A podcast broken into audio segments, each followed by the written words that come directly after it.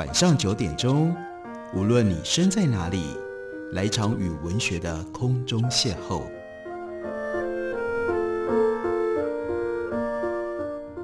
杨照谈书，邀您一同遨游文学世界，认识古今中外的经典之作。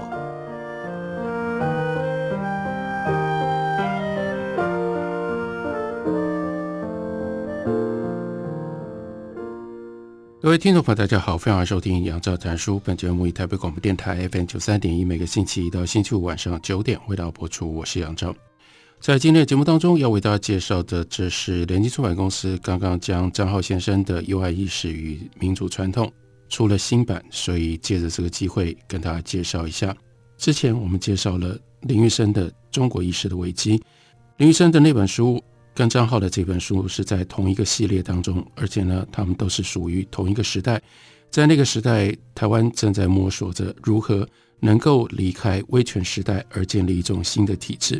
那个时代到今天遗留的比较清楚的一条路线，那是党外的民主运动。可是从历史的角度来看，我们不应该忽略，在那个时代也有那种体制内的民主的探索。体制内的民主的探索非常重要的一个重镇是。当时联合报系所创办、所维持的《中国论坛》杂志，再从《中国论坛》杂志延伸出去，再包括了当时《中国时报》《人间副刊》他们对于历史、对于文化的好奇、兴趣与探索，因此结合了这群人，包括岛内的一些自由派的知识分子，还有在海外，尤其是在北美、在美国任教的这些研究历史、研究哲学、研究政治思想的学者。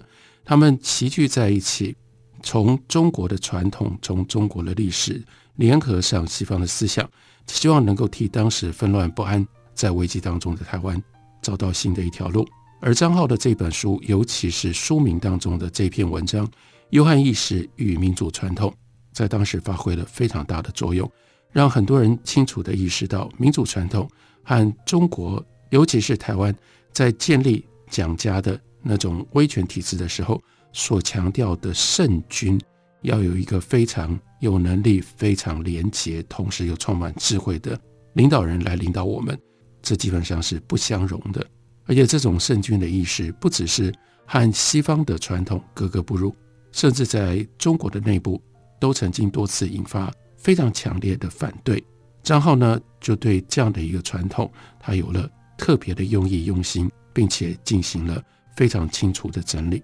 忧患意识与民主传统，这是张浩他所关切的主题。而关于民主传统，尤其是在他自己成长的过程当中，他有另外一个重要的联系。这反映在这本书里面最早写的一篇文章。这篇文章呢，是在一九七零年代初期，应该是一九七一年所写的。那这个文章主要就是追索张浩。他的重要的老师，当时台大哲学系的教授殷海光，在殷海光逝世了两年之后，张浩写了这样一篇纪念的文章，这是非常清楚地显现了他和民主思想来源，这非常明白地显示了他的民主思想在台大的时候由殷海光启蒙的。这篇文章写的是一九六九年暑假，我回台湾探视母亲的病。因此又见到了阔别十年的殷先生。我在台湾待了两个多月，没有想到这两个多月也是殷先生生命旅程中最后的一段日子。我们回到台湾是六月下旬，那个时候殷先生的癌症，殷海光得的是胃癌，那个时候已经复发了，住在台大医院的病房里。那晚我们第一次去医院看他的时候，他不在房间里，护士说他和一位学生。去外面散步了。我们在病房外的走廊上等了很久，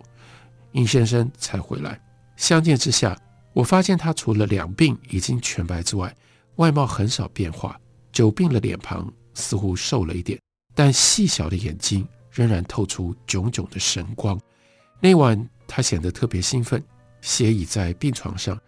不断地说话，说话也仍然和往常一样，很少寒暄客套，几乎一开始。便单刀直入地谈问题，滔滔不绝谈他对我们这时代的看法，说他对这个时代的大变动的种种感慨。说话时那种激动和兴奋，显示着十年来政治上的迫害、社会上的冷漠和污蔑、常年的衰病和死亡的威胁，没有丝毫冷却他那特有的理想主义精神。张浩就用“理想主义精神”这几个字来囊括，来为我们总结描述殷海光是一个什么样的人。所以他接着解释，他说：“这份理想主义精神，也许是殷先生一生最好的写照。他的理想主义当然包含有极强烈的反抗精神。我想，任何与殷先生稍有接触的人，都会感觉到他那份和现实、和世俗不妥协的干劲。他是一个叛徒。”甚至他自己也承认，但这叛徒的思想并不足以代表殷先生的精神底质，因为时下的社会见之于友朋交谈，叛徒式的语言和想法并不少。可是这种反抗的态度多半出于消极的嘲讽，在某一些圈子里甚至变成了一种犬儒的时髦。而殷先生对于社会的反抗和对于环境的执拗，与其说是他性格的特点，我宁看作是他。理想主义精神的反应，因此他叛徒式的思想不是谩骂的，而是严肃的；不是消极的，而是积极的；不是浮面的，而是从灵魂深处燃烧出来的。这一段话对于今天很多想要批判社会、对于社会不满的人，仍然有着这种醒钟的作用。所以，容我再念一次：他叛徒式的思想不是谩骂的，而是严肃的。不是消极的，而是积极的；不是浮面的，而是从灵魂深处燃烧出来的。张浩继续说：“有人也许会觉得，理想主义加在殷先生身上似乎显太空泛了。不错，在他成年后生命的每一个段落里，他总在追求某一特定的理想。例如，在他生命最后的二十年当中，他信奉自由主义。因此，或许有人会认为。”与其称他是一个理想主义者，不如说他是一个自由主义者，会来得比较更具体。然而，问题是，张浩是一个历史学家，所以一定会看到这个问题，那就是，纵览殷先生的一生，我们会发觉他所抱持的理想并不是一成不变的。时代在变，他的思想和他的信仰也在变。殷先生早年曾经是一个狂热的民族主义信徒。他也曾经是蒋介石的信徒，因为民族主义，所以倾向于法西斯主义；因为倾向于法西斯主义，所以呢，就投入在那样一种个人崇拜当中。他是真切的曾经崇拜过蒋介石，但是他后来幡然改变了，这是重要的历史背景。张浩说，他的后半生自称是一个世界主义者，他青年时期曾经热烈的信奉国家主义，也就是法西斯主义。而来台湾之后的二十年当中，他变成了一个反右倾的自由主义斗士。他的大半生信仰西化，反对传统，但在他去世前的几年当中，的确有渐渐承认传统价值的倾向。而真正贯穿他一生始终不变的，却是那他不甘受现实牢笼，而永远瞩望着未来的心灵。这种心灵使得他不断地向前摸索，不断地焦虑地思索。他曾经说：“我恰好成长在中国的大动乱时代，在这个大动乱的时代，中国的文化传统被连根的摇撼着，而外来的观念和思想又像狂风暴雨般的冲击而来。这个时代的知识分子感受到种种思想学术的影响，有社会主义，有自由主义，有民主政治，也有传统思想的背逆反应。每一种大的思想气流。”都形成各种不同的漩涡，使得置身其中的知识分子目眩神摇，无所适从。在这样的颠簸之中，每一个追求思想出路的人，现身于希望与失望、呐喊与彷徨、悲观与乐观、尝试与独断之中。我个人正是在这样一个大浪潮中间，试着摸索自己道路前进的人。三十年来，我有时感到我有无数的同伴，但我有时。我却又孤独的踽踽独行。我有时觉得我把握到了什么，可是不久又觉得一切成为昙花，成为泡影。然而无论如何，有这么多不同的刺激吹袭而来，有这么多的问题逼着我反应，并且求解答，使我不能不思索，而且是一种焦虑的思索。这段文字写得多么样的感人，多么样的真切。这摸索和焦虑的思索，就充分道出了殷海光他的理想主义的精神。在这方面，殷海光仍然是一个典型的中国早期知识分子，他们的心灵仍然属于戊戌变法或者是五四时代。在去世之前，殷海光他有这样的一种告白自白，他说：“我是一个。”五四后期的人物，正像许多后期人物一样，没有机会享受到武士时代人物的风华，却遭受着那样一个大时代之后所产生的寂寞、凄凉和横逆。在年代上没有疑问，殷海光属于五四后的一个时代。张浩说，但是在精神上，后五四的这一代和五四的那一代其实没有太大的差别。在三零年代、四零年代成长的中国知识分子，多半仍然承袭着五四时代那样一份狂飙精神和浪漫情怀。但不幸的是，到了五零六零年代，中国的思想，其实这里指的是台湾，在台湾的这种思想跟气氛已经完全改变了，到处弥漫的是浓厚的物质主义气息以及机械的心灵。知识分子所表现的是一片失落、迷惘。和冷漠，然后这就联系到张浩，他认为他自己的这一代，我们这一代在这样的一个氛围当中成长，有久屈麻木之势。最不幸的，那就是殷海光他们那一代，承袭着五四以来的理想主义，内心的要求无可避免的跟外界产生了执拗和矛盾，因而造成无比的心灵痛苦。无怪乎殷海光要埋怨这个时代寂寞。凄凉和横逆。我们休息一会儿，回来继续聊。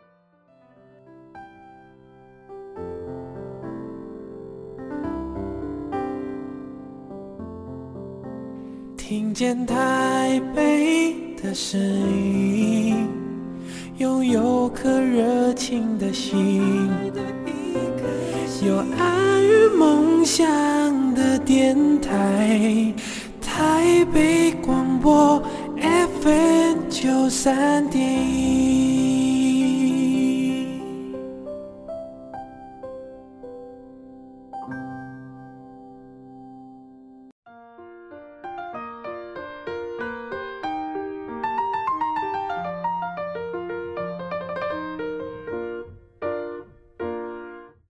感谢您继续收听杨照谈书。本节目以台北广播电台 FM 九三点一，每个星期一到星期五晚上九点为大家播出到九点半。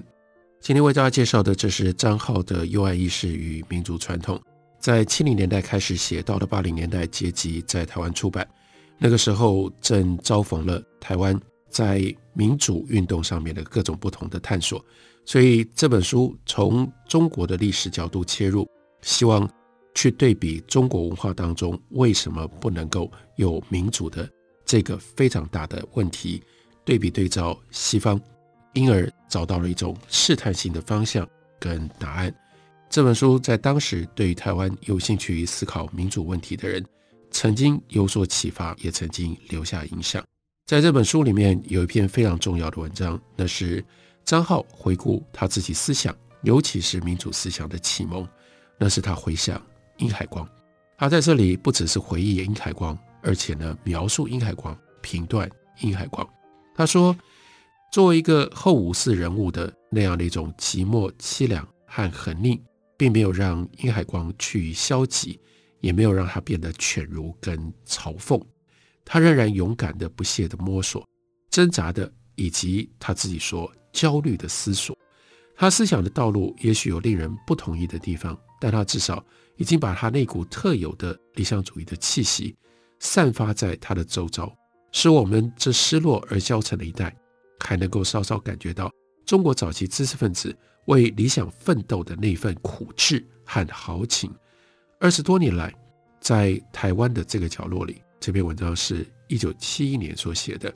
所以他讲的是从一九四九年以后，殷海光几乎就是沟通五四和到张浩、林玉生他们这一代，他说唯一的精神的桥梁。接着他又回顾一九六九年。在殷海光去世前不久，他到医院去见殷海光。之后呢，殷海光的病势越来越沉重，医院束手无策，就让他回家休养。知道自己在这个世界上的日子很有限，所以呢，殷海光的心情也有所改变。张浩就记录说：“我常常到他温州街的寓所去看他，走在他院子里通向客厅的那条小径上，触目都是十年前熟悉的景物。那屋角的鱼池，池旁的石凳，还有那倚墙而搭、藤叶攀绕的棚架，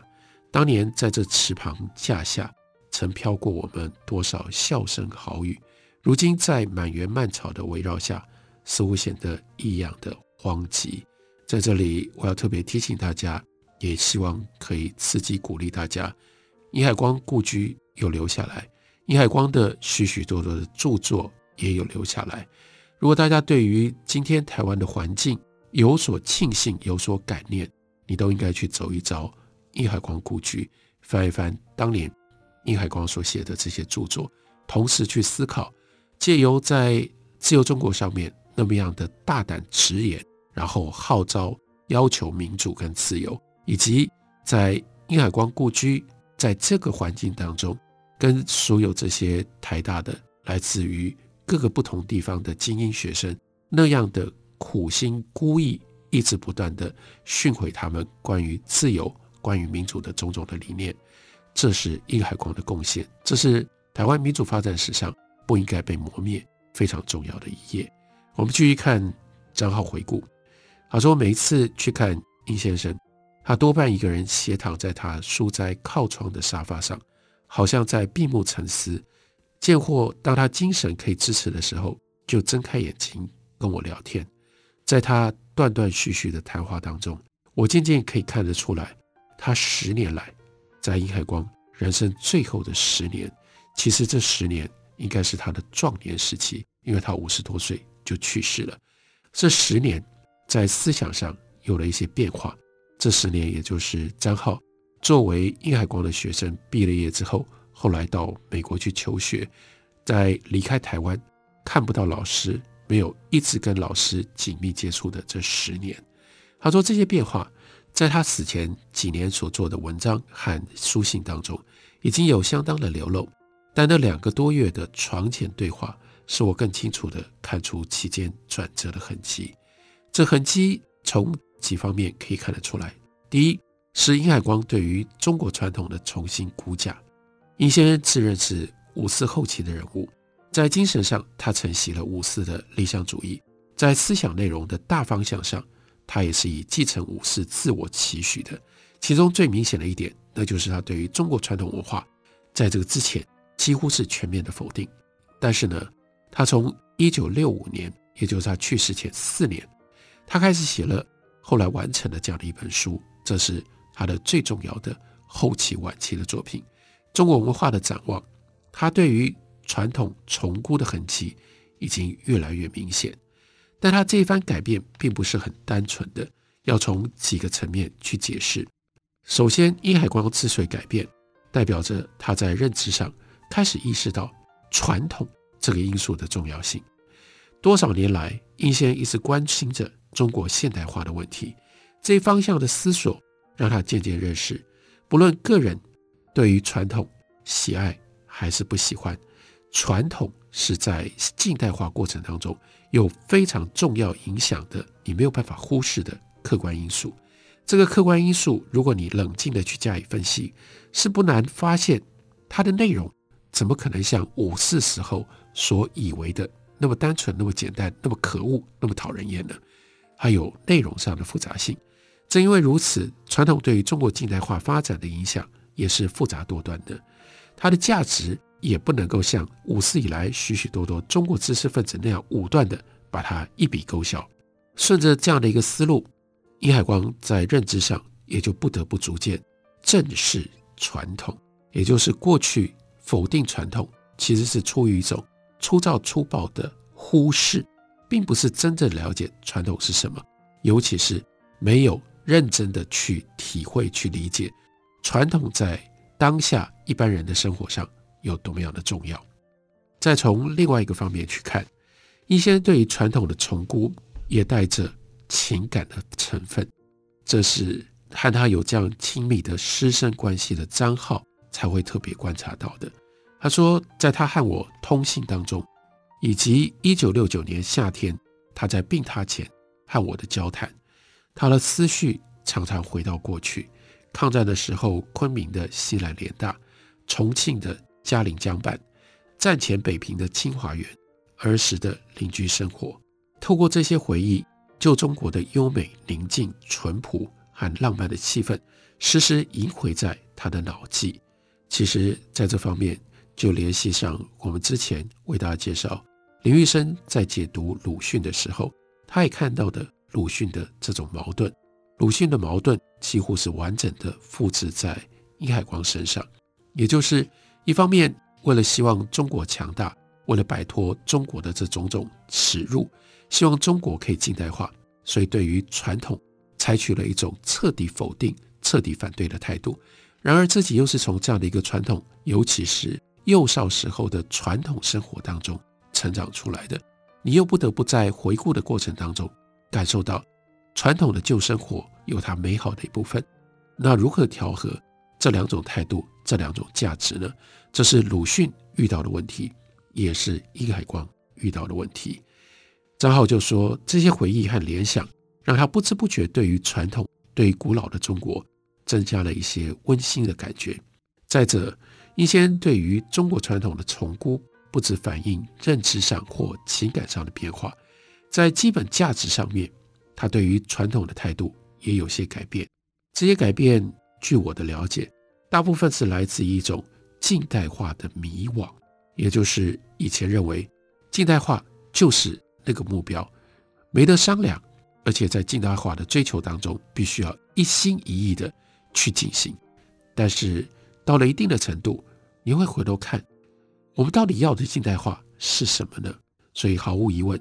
一些许多年来的言论主题是歌颂西方近代文明，强调学习西方文化的重要性。但另外一方面，在他给我们的私人的信件当中，也时常流露出他对于近代化所衍生的种种问题之困惑与不满。他深知一个现代的社会。是必须建筑在高度的工业技术和经济组织上，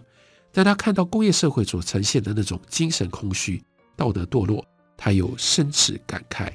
殷海光也知道，一个现代化的人格必须要讲究效率和进步，但由此而造成的机械式的心灵和干枯的情感，他又深表厌恶。这种近代化的迷惘，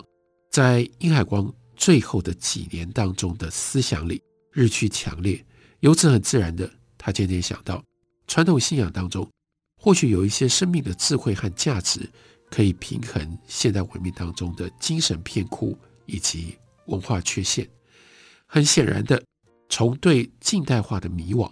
殷先生逐渐开始对于传统做了重新估价。但殷海光这方面的想法和感觉，多半是朦胧的，而非清晰的。多半是片段的，而非系统的。他对近代化有时感到迷惘，并不代表他反对近代化，更不代表他完全投入传统的怀抱。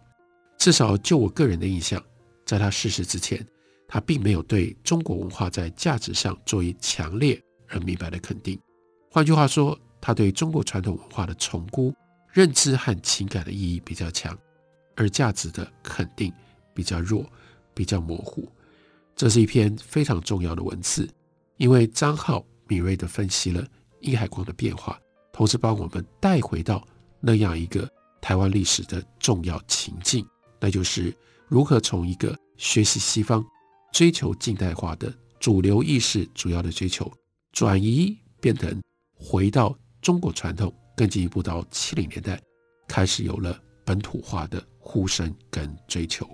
这是台湾历史在政治跟社会构成上面非常重要的一段转折，收录在联经出版公司的新版张浩的《幽暗意识与民主传统》这本书当中。感谢你的收听，明天同一时间我们再会。